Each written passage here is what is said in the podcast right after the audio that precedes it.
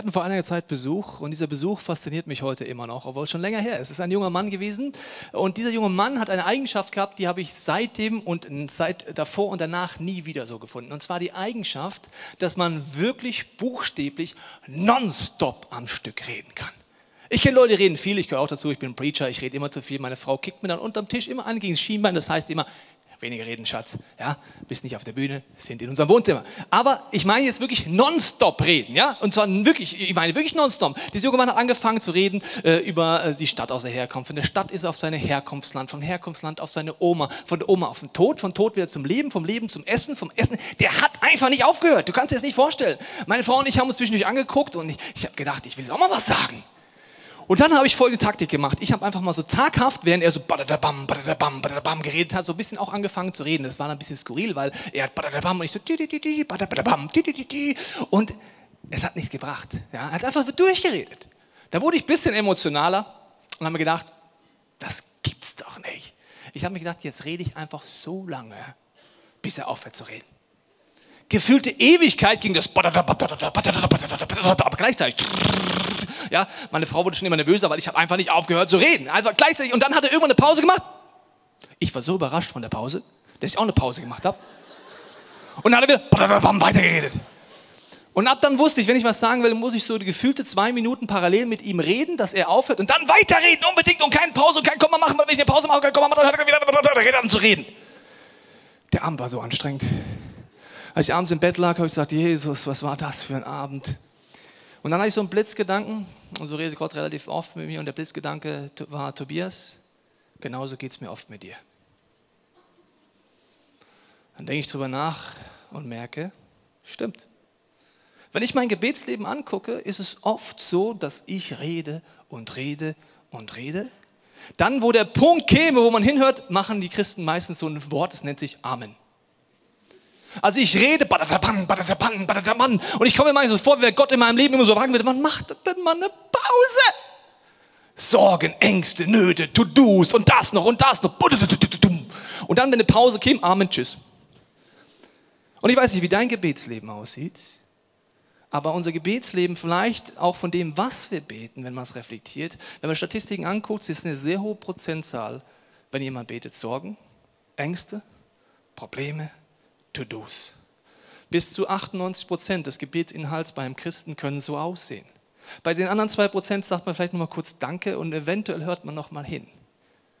Wenn ich dich als Ehepaar beraten würde und du mir sagen würdest, 98 Prozent der Gespräche als Ehepaar sind über die Kinder, die Probleme, die To-Dos, die Terminabsprachen.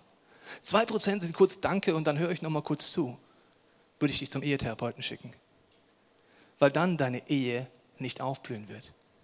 Wenn eine Beziehung mit Gott nicht aufblüht, ist es sehr wahrscheinlich, dass es sehr frustrierend ist, weil es ist halt okay, ich rede, aber es kommt wie nichts zurück und ich höre nicht hin. Und ein schockierender Vers, den habe ich euch in den letzten Wochen schon mal erzählt, steht in Hiob dazu. Da heißt es, Gott spricht immer wieder auf die eine oder die andere Weise, nur wir Menschen hören nicht darauf.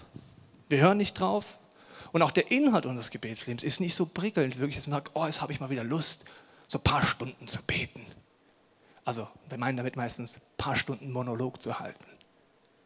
Das ist nicht so prickelnd. Und wenn wir Jesus angucken, gibt es etwas Faszinierendes. Ich lese dir das mal vor. Die Schüler von Jesus kriegen ihn ja intensiv mit und dann heißt es hier, einmal hatte sich Jesus zum Gebet zurückgezogen. Als er es beendet hatte, bat ihn einer der Jünger, Herr, sag uns doch, wie wir beten sollen. Johannes hat seinen Jünger doch auch gelehrt. Mit anderen Worten, diese Schüler von Jesus schauen Jesus beim Beten zu und es fasziniert sie, weil er offensichtlich kein Monolog macht, weil das macht übrigens jeder Mensch. Egal, ob du dich als gläubig, nicht gläubig, christlich, nicht Christ bezeichnest, in den größten Notsituationen fangen die meisten von uns an zu beten. Das heißt, wir reden. Da muss mir niemand was erklären, da muss mir niemand etwas lehren oder beibringen. Die Jünger erleben Jesus als jemand, der ein Gebetsleben hat, wo er sagt, teach uns, zeig uns, wie das geht. Das kennen wir nicht. Das ist mehr als Sorgen, Ängste, Probleme, To-Dos, Monolog. Und Jesus war faszinierenderweise, das hast du in dieser Serie, wenn du da was mitgekriegt, wenn nicht, schau dir gerne die Podcasts an, dass Jesus bei vielen Punkten des Glaubens der Meinung ist, dass man etwas gezeigt bekommen muss. Das ist übrigens der gesamte Move-Gedanke, dass diese Move-Serie dafür da ist, dass sich zusammensetzt und überlegt, was kann mir Gott dort neu zeigen. Zum Beispiel ist er der Meinung, dass er uns zeigen will, wie wir Menschen helfen können, diesen Jesus kennenzulernen. Er ist der Meinung, da kriege ich was gezeigt. Kein Automatismus, geh über hin, nimm's Kreuzhaus, jemand drüber sagt, turn or burn. Er ist der Meinung, es gibt etwas zu zeigen. Abenteuer, Alltag, super Workshop. Ich hoffe, du warst schon in dem in unserer Kirche. Oder auch natürlich Kommunikation ist er der Meinung. Dann natürlich, wie man Autorität bekommt. Also das heißt, Schüler zu sein. Überall ist er der Meinung, ich zeige euch was. Und eben auch bei Gebet. Jesus will uns zeigen, wie eine neue Dimension in unserem Gebetsleben aussehen kann.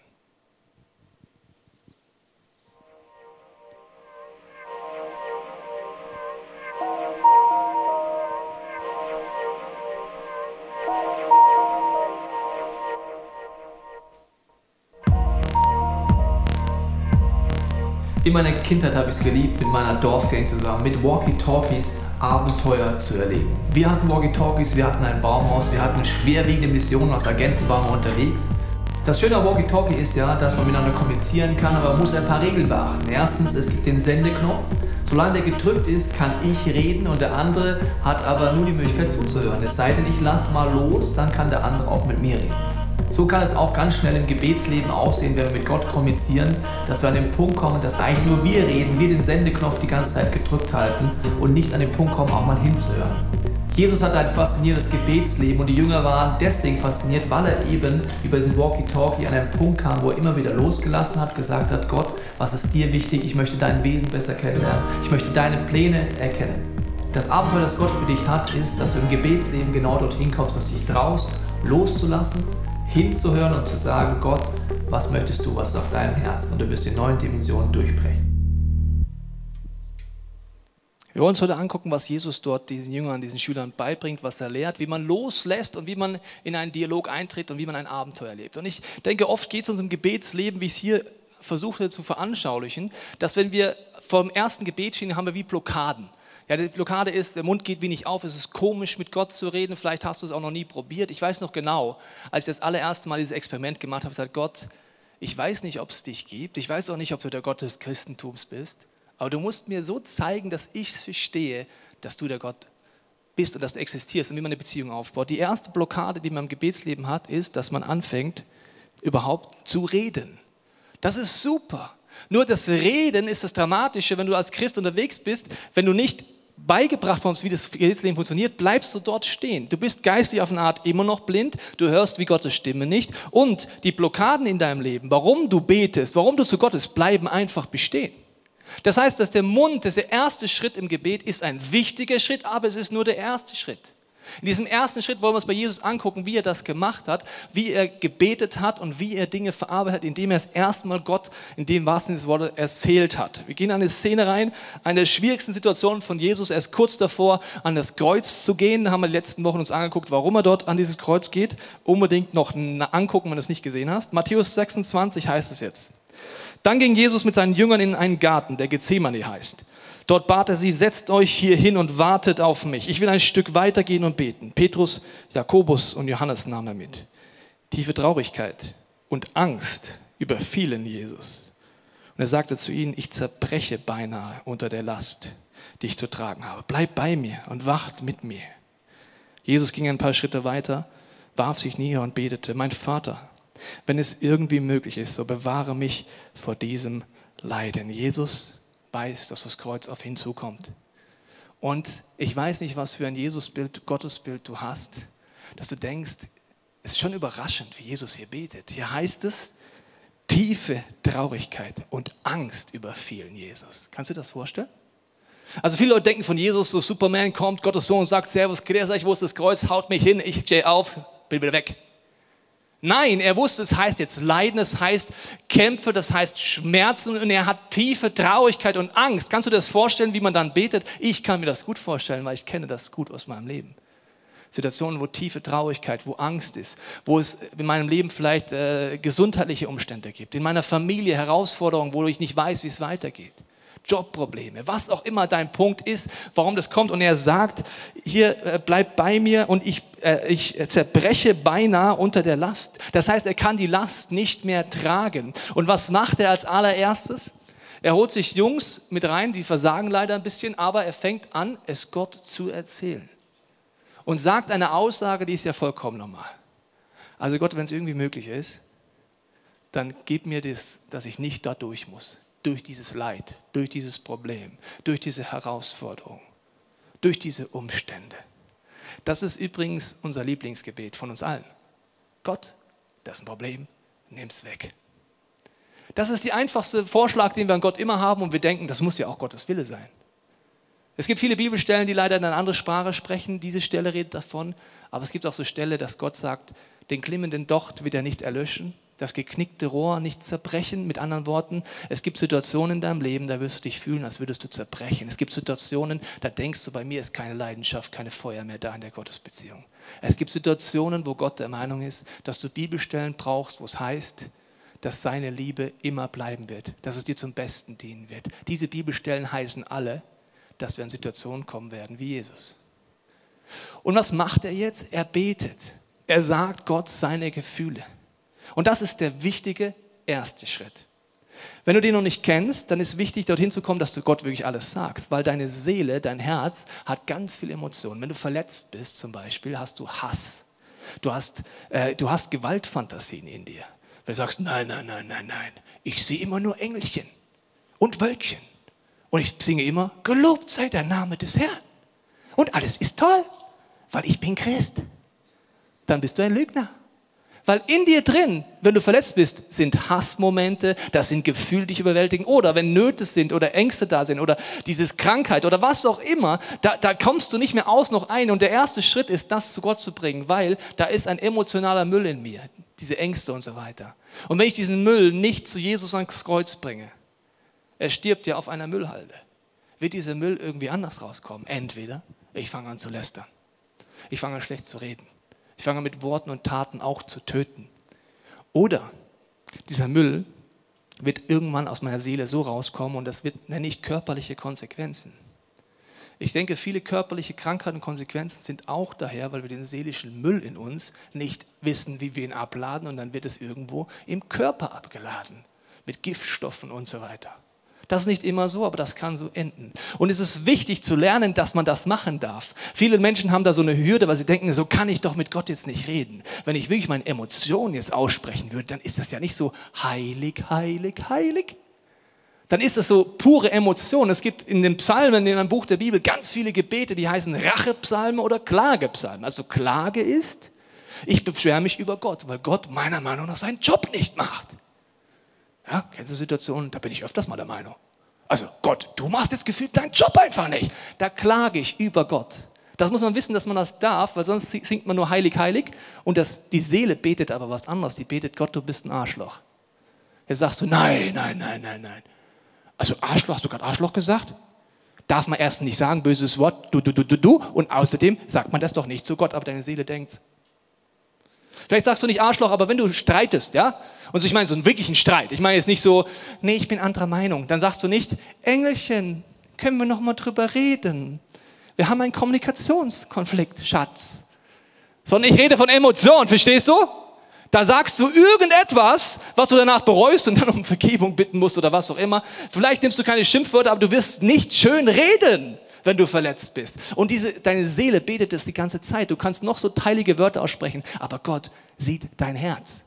Also Gott kann dich nicht überzeugen, wie so, ja, toll, alles toll, Gott, ne? Servus, Christi, holy, ne? Und hier drin denkst du dich, Arschloch.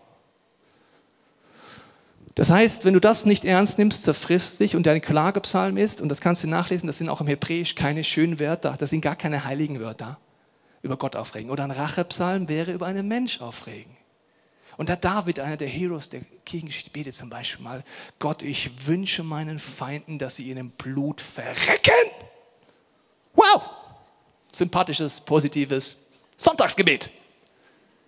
In ihrem Blut verrecken? Das Gute ist, dass Gott mit deinen Emotionen umgehen kann und gewisse Gebete nicht erhört. Das ist gut. Ja, viele Leute sagen, warum hört Gott nicht alle Gebete? Sag ich, ja, dann gut Nacht. Also, was ich schon gebetet habe ja, würden vielleicht Leute nicht mehr leben oder keine Ahnung was. Also der hört das nicht. Er weiß einfach, das ist jetzt Müll und der gehört zu mir. Das ist ganz, ganz wichtig, den Mund aufmachen, zu verarbeiten und zu wissen, Gott kann damit umgehen. Er weiß es sowieso schon und er ist auch null überrascht, ja, wenn du ihm etwas sagst. Wenn du sagst, Gott, hier gibt es dieses Problem und ich habe echt Hass in mir, sagt er nicht, was? Wusste ich nicht. ach, du hast da ein Problem. Danke nochmal, dass du mich darauf hinweist. Jetzt weiß ich auch, notiert Problem. Und Hass notiert böse. Der weiß das sowieso. Und er möchte, dass du zu ihm kommst mit der Situation. Aber das ist nur der erste Schritt. Der erste Schritt ist, ich fange an zu reden. Der zweite Schritt ist, dass ich mir eine neue Perspektive abhole und sage, Gott, ich möchte mehr sehen, wie du siehst. Und das schaue ich mir uns bei Jesus im Garten Gethsemane an, weil es passiert ein Wunder. Menschlich gesehen, ans Kreuz zu gehen, absolutes No-Go. Will ich nicht. Es ist normal zu reagieren wie Petrus, einer der Jungs von Jesus, sagt, Jesus, komm, die Kreuznummer, die machst du doch nicht echt, oder? Das ist, das kann doch nicht Gottes Wille sein. Aber Jesus bleibt dran, er weiß, dass das Gebetsleben, das Aussprechen nur der erste Schritt ist. Achtung.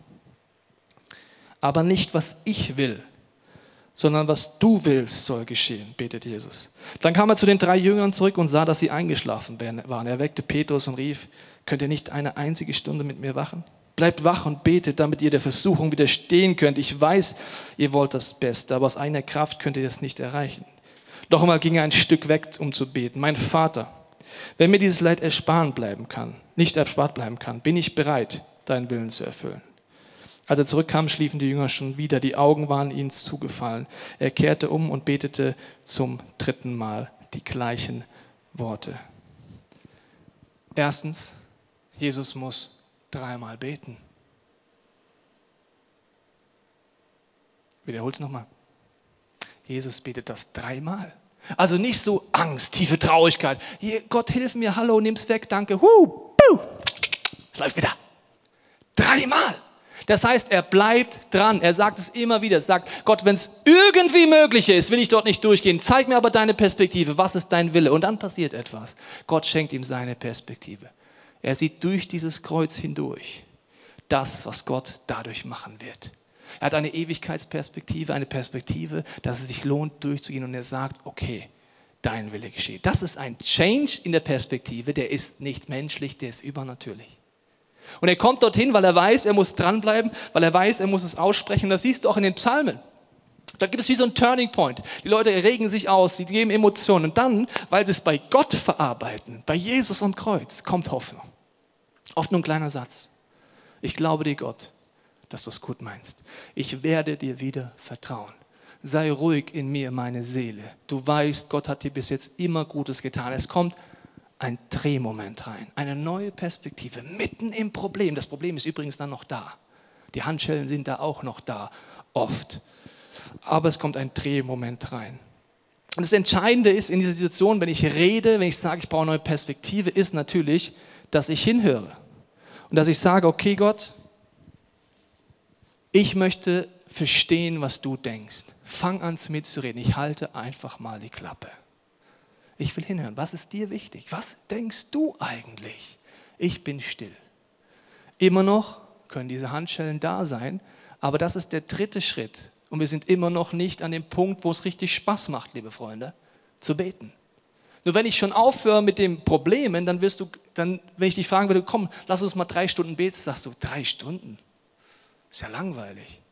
Was soll ich denn da immer beten? Ich habe doch in irgendwas gebetet. Ja, da fängt das Abenteuer erst an. Neue Perspektive, hinhören. Und ich möchte es dir am Beispiel dieser wunderschönen Ampel zeigen. Wenn du in so einer Gebetszeit bist oder ein Problem, eine Herausforderung hast, ist es ja manchmal gefühlt so, dass die Ampel auf Rot ist und Gott sagt Nein. Gerade dann ist es wichtig, dran zu bleiben und zu sagen, Gott, warum ist die Ampel hier auf Rot? Warum passiert nichts? Was denkst du? Schenk mir deine Perspektive, deine Ohren. Ich mache dir ein Beispiel mit Paulus. Einer der größten Theologen hat einen Stachel im Fleisch. Was es ist, streiten sich die Theologen darüber, sagen die einen ja eine Krankheit, der nächste sagt ja eine Emotion, eine Depression, was auch immer. Jedenfalls nichts Schönes. Also er hat jedenfalls etwas, was ihn belastet. Und er sagt, dieser Stachel in meinem Fleisch habe ich und es geht nicht weg. Die Ampel ist auf Rot. Was macht er jetzt? Er bleibt dran. Er bleibt so lange dran, bis er eine Herzensantwort hat, die ihm Frieden gibt, obwohl die Ampel auf Rot ist. Ich lese dir mal vor. Dreimal habe ich deswegen zum Herrn gebetet. Also auch Paulus braucht offensichtlich mehrere Anläufe. Deine Seele braucht manchmal Zeit, die gleichen Gebete, die gleiche Verarbeitung immer wieder zu Gott zu gehen. und ihn angefleht, der Satansengel möge von mir ablassen. Doch der Herr hat zu mir gesagt, meine Gnade ist alles, was du brauchst. Denn meine Kraft kommt gerade in der Schwachheit zur vollen Auswirkung.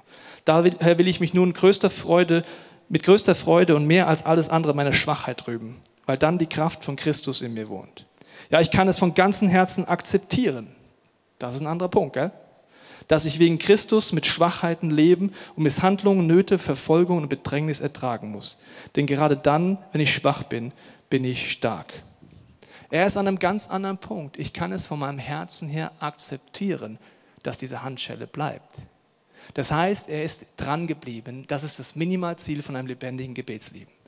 Oder die Ampel ist auf Orange noch nicht jetzt. Das kenne ich gut auch als Vater, wo ich weiß, im Moment ist es noch zu früh, was mein Sohn sich wünscht, aber es wird wann anders kommen, weil ich einen anderen Überblick habe. Oder grün, das ist ja unsere Lieblingsphase, grüne Welle im Gebet. Wow, ist das toll. Ich bete, Gott er hört es einfach so, wie ich es will. Und weißt du, mir kommt es so vor, wenn man frisch im Glauben unterwegs ist, scheint es eine grüne Welle zu geben oft. Wenn man anfängt, so Schritte zu gehen, dann ist man so wie so im Flow oft, dass vieles passiert. Bam, bam, bam. Meine Erfahrung ist, wenn man länger mit Jesus unterwegs ist, gibt es dann irgendwann die orangene Welle und dann so eine rote Welle. Und das ist so, wenn Gott in die Tiefe gehen will, wenn er an Wurzeln gehen will, wenn er dir zeigen will, es gibt noch viel mehr zu entdecken. Und das Entscheidende ist der letzte Schritt, in dem ich anfange natürlich zu reden, klagen, Rachepsalme, Sorgen, Ängste Gott zu sagen, indem ich anfange hinzuhören und sagen, gib mir deine Perspektive, zu sagen, ich will auch sehen, wie die Fesseln sich lösen. Und da gibt Jesus einen Tipp. Er sagt, wenn die Fesseln sich lösen sollen, in Lukas 4 macht er es so, dass er Bibelstellen dafür verwendet. Also ich habe eine konkrete Fessel und ich will erleben, dass Gott Durchbruch nimmt, nimmt er, zitiert er die Bibel. Ich habe es euch letzte Woche gesagt, es ist wie ein Schwert des Geistes, mit dem ich gegen Dinge kämpfen kann, die man nicht sieht. Also Herausforderungen, Ängste, Nöte, Krankheiten, all diese Dinge. Und das kann man trainieren, da ist der Dialog mit Gott Workshop super dafür, zu überlegen, wie kann man das einsetzen, dort Durchbrüche zu erleben. Ich möchte an diesem Punkt mit einer jungen Frau darüber reden, wie sie das erlebt. Sie heißt Franziska Lemnitzer. Ich darf sie Franzi nennen. Hier ist sie auf der Bühne. Schön, Franzi, dass du da bist. Franzi, ich habe an dich diese Frage, ähm, diesen Drehmoment hinzukriegen. Du hast, äh, leitest unser Gebetsteam, bist viel im Gebet unterwegs. Kannst mal ein Beispiel erzählen aus deinem Leben, wo es so eine auswegslose Situation gab? Mhm. Das war vor circa einem halben, dreiviertel Jahr. Da habe ich wirklich eine horrorhafte Woche erlebt. Ähm, denn es war innerhalb von einer Woche kamen ähm, vier Diagnosen in meiner Familie. Mein Vater war kurz vor einem Herzinfarkt und er musste, ähm, hat zwei Bypass-Operationen gehabt. Die Augen meiner Mutter haben sich rapide verschlechtert, sodass sie drohte gar nichts mehr zu sehen. Sie musste operiert werden. Meine Schwester war zum damaligen äh, Zeitpunkt schwanger und es war eine Diagnose, dass das Kind nicht gesund sein wird. Und bei mir war es so, dass sich so ein Knubbel an meinem Auge gebildet hat, dass ich dachte, ich habe jetzt Krebs.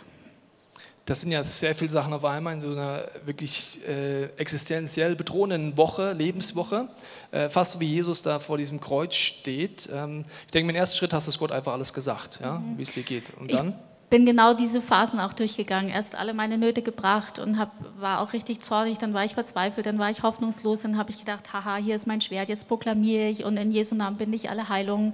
Und es ist erstmal nichts passiert und ich habe gemerkt, ich habe mich an die Stelle, wie Jesus da saß, habe ich mich erinnert habe gedacht, ich brauche auch diesen Drehmoment. Also wenn es heißt ja, alles dient mir zum Besten. Ich habe gesagt, Gott, ich sehe das nicht so richtig mit erhobener äh, Faust und habe gedacht, zeig mir jetzt bitte deine Perspektive, wo ist mein Drehmoment? Und es war sehr interessant, dass dann relativ schnell wirklich wie so ein Schleier von meinen Augen wegging und ich gemerkt habe, das gibt's doch nicht. Jeden Tag fange ich jetzt an, mit meiner Mutter zu telefonieren und wir lesen in der Bibel. Sie fängt an nachzufragen oder ich durfte einen Bibelvers meinen Vater ins Krankenhaus nachschicken kurz vor seiner OP und das wäre früher undenkbar gewesen. Meine Eltern kennen Jesus nicht, meine ganze Familie. Familie. Und auch mit meiner Schwester habe ich sehr tiefe, sehr gute Gespräche gehabt. Und ich habe gemerkt, ich hatte nur so das Grauen vor Augen und wirklich als buchstäblich nur den Tod, muss mein Vater jetzt sterben oder was ist los? Und dann hat Gott mir wie diese andere Perspektive gezeigt, nämlich wir reden gerade übers Leben. Es kommen gerade so kostbare, gute Dinge in meine Familie und wir sind so richtig zusammengeschweißt.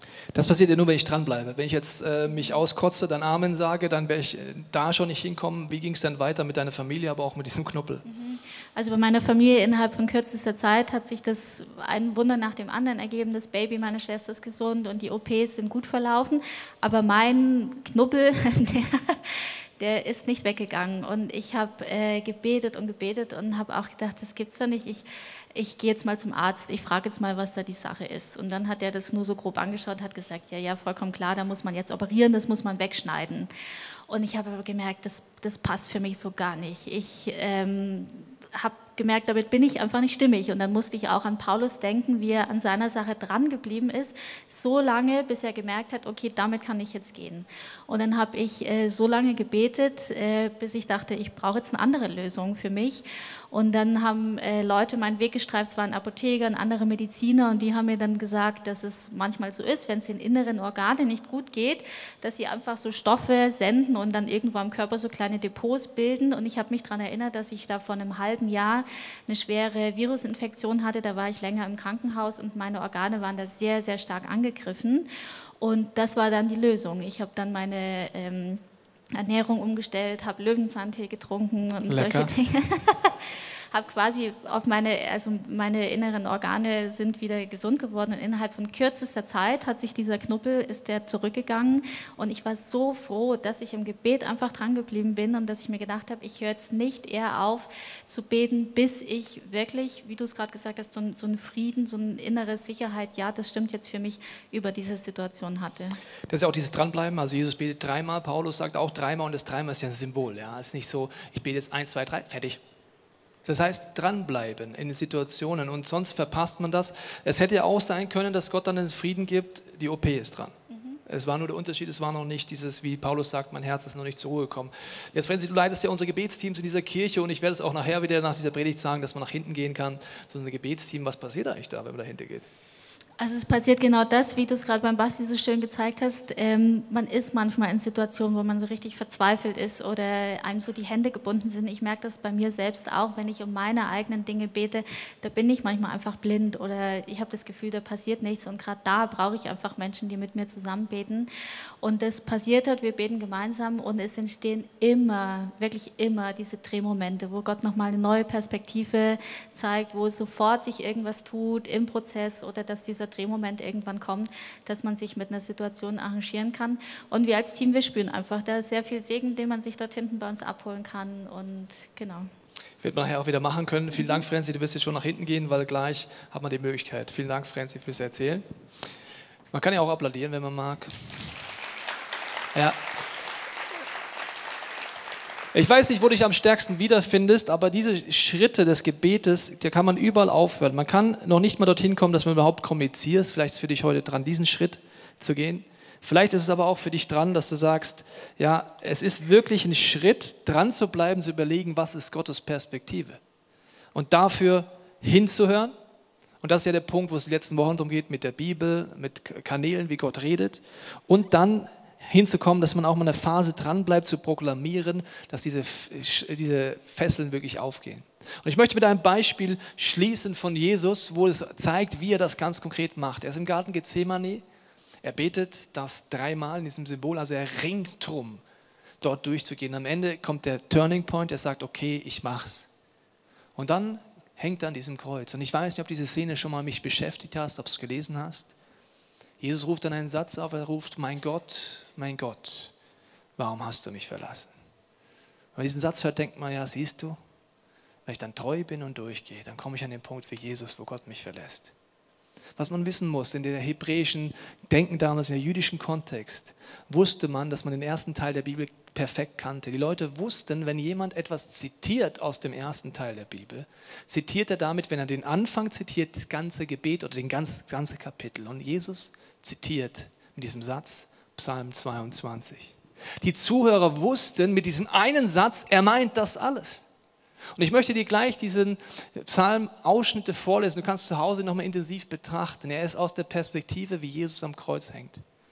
Vielleicht machst du es wirklich sogar so, dass du es dir vor deinem inneren Auge vorstellst, wie Jesus dort hängt, weil du wirst dort merken, wie er dann weitergeht nach dem Garten Gethsemane. Wie er ringt, wie er kämpft, wie der Turning Point kommt und am Ende er sogar Gott anbetet im größten Leid, als er an diesem Kreuz hängt.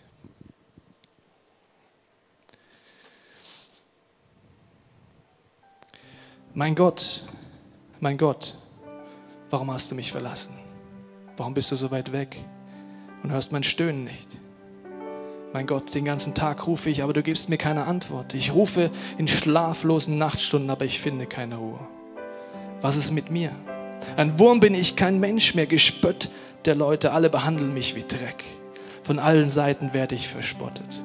Wer mich sieht, verzieht sein Gesicht und grinst schadenfroh. Überlass Gott deine Not, lästern sie. Der soll dir helfen. Er wird dich schon nicht sitzen lassen, du bist doch sein Liebling, oder? Herr, du hast mich aus dem Leib meiner Mutter gezogen, schon an ihrer Brust hast du mir Geborgenheit geschenkt.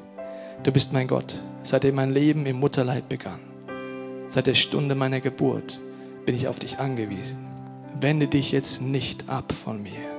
Groß ist meine Angst. Weit und breit gibt es keinen, der mir hilft. Meine Kraft schwindet wie Wasser, das versickert, und alle meine Knochen lösen sich voneinander. Mein Herz verkrampft sich vor Angst. Meine ganze Kraft ist dahin. Die Zunge klebt mir am Gaumen. Du lässt mich im Tode versinken. Hände und Füße haben sie mir durchbohrt. Ich kann alle meine Knochen zählen. Sie aber starren mich an. Diese schaulustigen Gaffer. Schon teilen sie meine Kleider unter sich auf und losen um mein Gewand. Herr, wende dich nicht länger von mir ab. Nur du kannst mir neue Kraft geben. Komm mir schnell zu Hilfe. Herr, du hast mich erhört. Denn der Herr hat sich von der Not des Hilflosen nicht abgewandt und sein Leiden nicht verachtet. Ja, der Herr hat sein Angesicht nicht vor ihm verhüllt, sondern auf ihn gehört, als er um Hilfe rief. Du Herr gibst mir Grund dafür, dich zu loben inmitten der großen Gemeinde. Mein Gelübde will ich erfüllen vor den Augen derer, die dem Herrn in Ehrfurcht dienen. Die Armen sollen wieder, wieder essen und satt werden. Die den Herrn suchen, sollen ihn preisen. Euer Herz lebe auf, es lebe ewig. An allen Enden der Erde wird man zur Einsicht kommen und die Menschen werden zum Herrn umkehren. Alle Völker werden sich vor dir, Herr, niederwerfen und dich anbeten. Jesus hängt am Kreuz inmitten einer Situation, die menschlich gesehen das Schlimmste ist, was man sich vielleicht vorstellen kann. Er sagt den Satz, mein Gott, warum hast du mich verlassen? Und damit dieses komplette Gebet, inklusive Gott die Not sagen, inklusive Perspektivwechsel, inklusive an den Punkt kommen, wo er am Kreuz Gott anbetet und die Fesseln aufspringen. Das ist das, wo Gott mit dir hin möchte. Das Gebet etwas wird, was nichts Schweres ist, sondern etwas ist, wo ich das Vertrauen wächst zu diesem Gott, wo ich erlebe, meine Perspektive wird verändert. Ich fange an, Gottes Stimme zu hören. Ich fange an zu erleben, wie Ketten sich sprengen oder wenn die Ampel auf Rot ist, dass mein Herz zur Ruhe kommt und ich durchgehen kann, weil ich weiß, es gibt eine Perspektive, wie das Kreuz, es ist nicht das Ende, sondern es geht weiter. Jesus hat es vorgelebt. Er hat gesagt, ich zeige es euch. Er hat nächtelang durchgebetet. Vor großen Entscheidungen, zum Beispiel als er seine Schüler, seine Jünger beruft, betet er die ganze Nacht durch vor dieser wichtigen Entscheidung. Bevor er den Sturm stillt, also Wunder tut, betet er. Und er sagt, Jungs, Mädels, folgt mir nach, macht's auch. Und ich glaube, für ihn bedeutet es heute etwas anderes. Für den einen heißt es, wirklich den ersten Schritt zu gehen. Wenn gleich die Band kommen wird, hast du die Möglichkeit, den ersten Schritt zu gehen und sagen, ich fange an, mit Gott zu kommunizieren. Vielleicht zu sagen, Gott, hier bin ich. Zeig mir, ob es dich gibt. Ich weiß nicht, ob du der Gott des Christentums bist, aber zeig mir, dass es dich gibt. Oder du redest einfach von deiner Seele runter. Das kannst du hier im Raum machen, das kannst du auch zu Hause machen, indem du hier an die Seite gehst oder zu Hause dir einen Zettel nimmst und dort einen Klagepsalm, einen Rachepsalm aufschreibst, etwas, wo du sagst, das muss ich mal loswerden. Und ich glaube, andere werden in diesem Raum sitzen und sagen, ich will mir jetzt die Perspektive von Gott abholen. Vielleicht durch unser Gebetsteam hinten oder wenn du es zu Hause anguckst, indem du es mit deiner Small Group, deinem Freund, deiner Freundin machst, wo du Move durchgehst, sagst, lasst uns eine andere Perspektive abholen. Und ich werde dafür beten, dass du Gottes Stimme anfängst wieder neu zu hören. In den Bereichen, wo gerade Nöte sind, wo du vielleicht bisher stehen geblieben bist und Frust bist. Und ich werde dafür beten, dass du dran bleibst, dass Ketten gesprengt werden können. Egal wie kurz, wie schnell es geht oder wie langsam es geht. Wenn du magst, kannst du gerne mitbeten. Jesus, ich danke dir, dass du unser Herz klopfst. Ich danke dir, dass du uns einlädst, eine neue Dimension des Gebetslebens zu erleben. Du weißt, wie es jedem von uns heute hier geht, dass wir teilweise frustriert sind, wie unser Gebetsleben gerade aussieht. Und ich danke dir, dass du Durchbrüche vorbereitet hast. Und ich segne dich jetzt mit dem Vertrauen, dass wenn deine Seele voller Lasten ist, du jetzt die nächsten Minuten nutzen kannst, diese Klage, diese Emotionen zu Gott zu bringen. Dass er mit umgehen kann und nur darauf wartet, weil er ist der perfekte Ort für deinen Müll, der in dir ist. Und ich lade dich auch ein, Gott zu bitten, dir neue Perspektiven zu geben, vielleicht das Gebetsteam zu nutzen und sagen, Jesus, hier bin ich. Ich segne dich mit diesem Vertrauen, dem Glauben dran zu bleiben, gerade in Situationen, wo du in diesem Bild dreimal beten musst und nicht nur einmal.